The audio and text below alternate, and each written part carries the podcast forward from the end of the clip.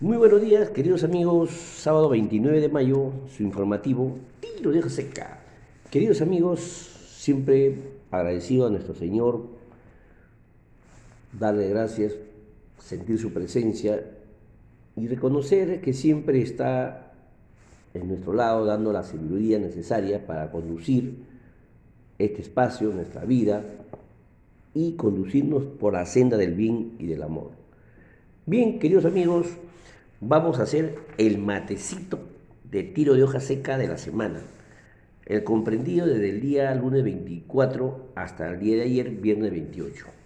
Siempre de hechos relevantes de informaciones debidamente comprobadas, verás, recogida de las fuentes de información que de una u otra manera nos señalan el quehacer y nos pone al día las decisiones que podamos tomar.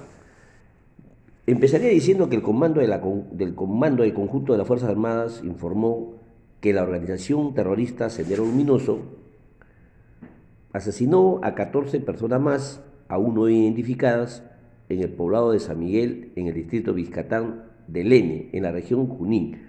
No obstante, el jefe del comando del conjunto de las Fuerzas Armadas, señor César Asturillo, precisó que el número de víctimas podrían incrementarse. Adicionalmente, el anuncio del presidente de la República que ordenó el despliegue de la patrulla de las Fuerzas Armadas y la Policía Nacional en las zonas para la acción terrorista no, se, no quede impune. Por otro lado, el ministro de Salud informó que existe una nueva variante del COVID-19 predominante desde abril llamada C37. También indicó que se trata de una, una variante de preocupación debido a que es un producto de mutaciones. El BCR del Perú informó que la inversión privada registró un crecimiento de 36.9% en el primer trimestre del 2021, siempre comparado al similar periodo del año pasado, y de 16.8% respecto similar al trimestre del año 2019. Eh, dicho resultado estaría explicado que por la mayor ejecución de proyectos de construcción y el, y el impulso de la autoconstrucción por parte de los hogares. También indicó que el PBI creció de 3.8 respecto al mismo trimestre del año pasado. Otro hecho relevante en el Perú, podemos comentarles que la Superintendencia de Banca y Seguros, AFP, informó que a la fecha existen 2 millones de afiliados que no disponen de saldos en sus cuentas de ahorro previsional.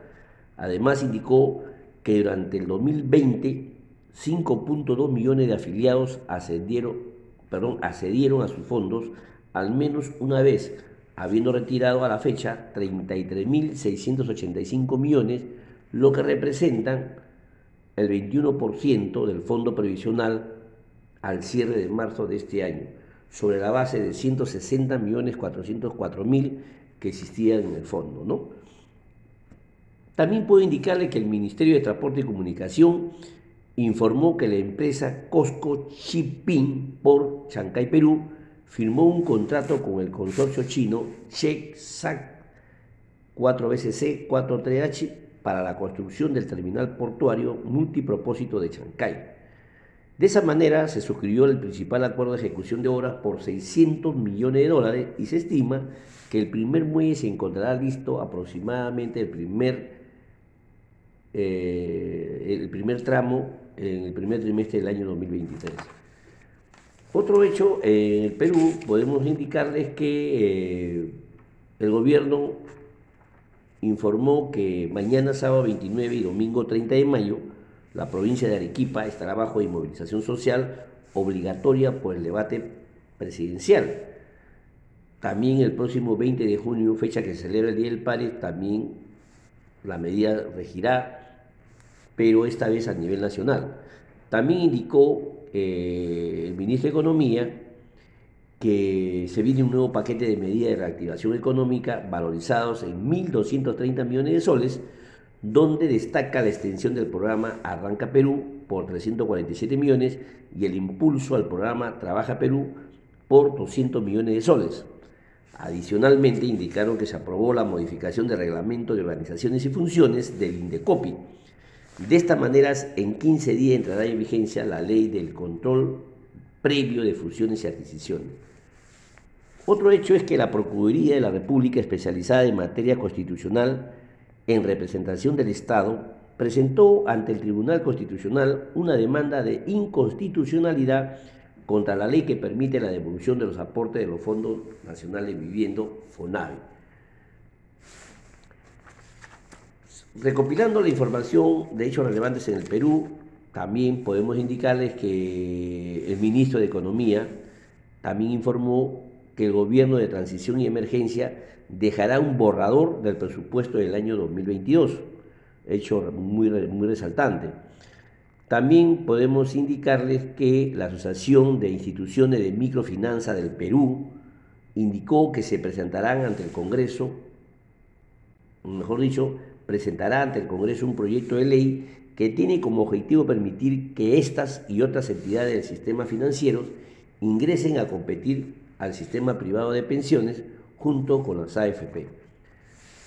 Otro hecho relevante en el Perú puedo indicarles que el Banco Central de Reserva anunció su plan de comprar tesoros públicos, es decir, los bonos, en soles en el mercado secundario con el vencimiento entre el año 2031 y el 2034. Eh, otro hecho muy relevante y resaltante sobre lo que informó el Ministerio de Salud que a partir de junio se prevé que la jornada de vacunación contra el COVID-19 se realizarán todos los días de la semana, es decir, ya no se suspenderían las inoculaciones los jueves, cuyo objetivo es vacunar a la población mayor de 60 años antes de finalizar el, el gobierno de transición. Y de acuerdo a la ya un resumen sobre los, en este caso sobre, vamos a hacer un resumen sobre, por ejemplo, estaba viendo un reporte especial sobre el cultivo de evolución de coca en el Perú. Entonces, eh, se visualiza, se visualiza que las políticas para enfrentar el narcotráfico se han venido, que han venido implementando cada gobierno han sido distintos. Por ejemplo, el de Joan Humala se observó una considerable disminución en las hectáreas de este cultivo. No obstante, en los últimos años se ha, ido incrementándose nuevamente a pesar de los programas de sustitución de cultivos. Todo esto está relacionado a la rentabilidad y riego de la hoja de coca que, que sigue siendo alto comparado a otros productos. ¿no?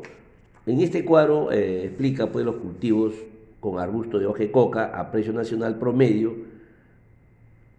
y definitivamente es, es ascendente. Para que tengamos una idea que miles de hectáreas en el, mes, en el año 2019 para 2020 se producía 5.5, o sea, 5 toneladas por mes de acuerdo a las hectáreas que utilizaba.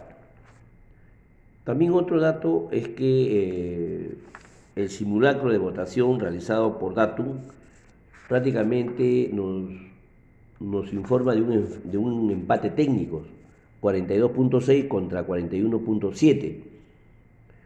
De esta manera la distancia entre ambos candidatos respecto al anterior estudio se han visto descendidas. Así que mucho va a tener que que ver en la decisión final sobre el debate que vamos a presenciar el día domingo.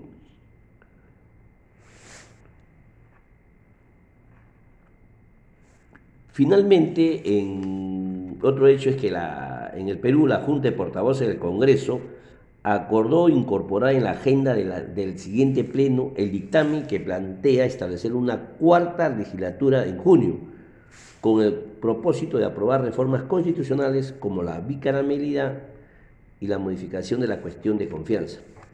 Bien, queridos amigos, ese es todo por hoy en de los hechos relevantes ocurridos en, o mejor dicho, en el compacto del día lunes 24 al viernes 28.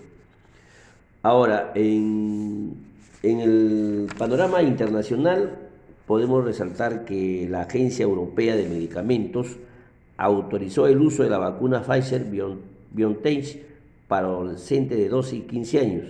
Asimismo, mantiene su recomendación de inyectar una segunda dosis de la vacuna AstraZeneca a quienes recibieron una primera dosis sin mostrar efectos adversos de coagulación sanguínea. Bien, queridos amigos, eh, los excesos de fallecidos por COVID han descendido notablemente y en personas adultas de 80 años, mucho más. Eso indica que el efecto de la inoculación está siendo positiva, así que con mucho orden acudir a los centros de vacunación programada por el gobierno. Hay que estar muy atento, poder solicitar alguna información en, en pongoelhombro.com. Ahí podemos encontrar todo nuestro, nuestro calendario de vacunación. Aquellos que tengan algún domicilio distinto al lugar donde están residiendo, es conveniente llevar un recibo de agua de luz para efecto que su vacunación se proceda con normalidad. La generalidad del gobierno es que todos vamos a estar vacunados de una u otra manera, pero mucho va a depender también que nosotros nos ordenemos y que ayudemos a que esto se haga de la forma más viable y segura. Bien, queridos amigos, eso es todo por hoy. Siempre recomendarles que no, no se olviden de, de protegerse, usar doble mascarilla, protector facial para todos los casos. Bien, queridos amigos, hasta el día lunes, yo mediante, muchísimas gracias y a cuidarnos en familia. Gracias.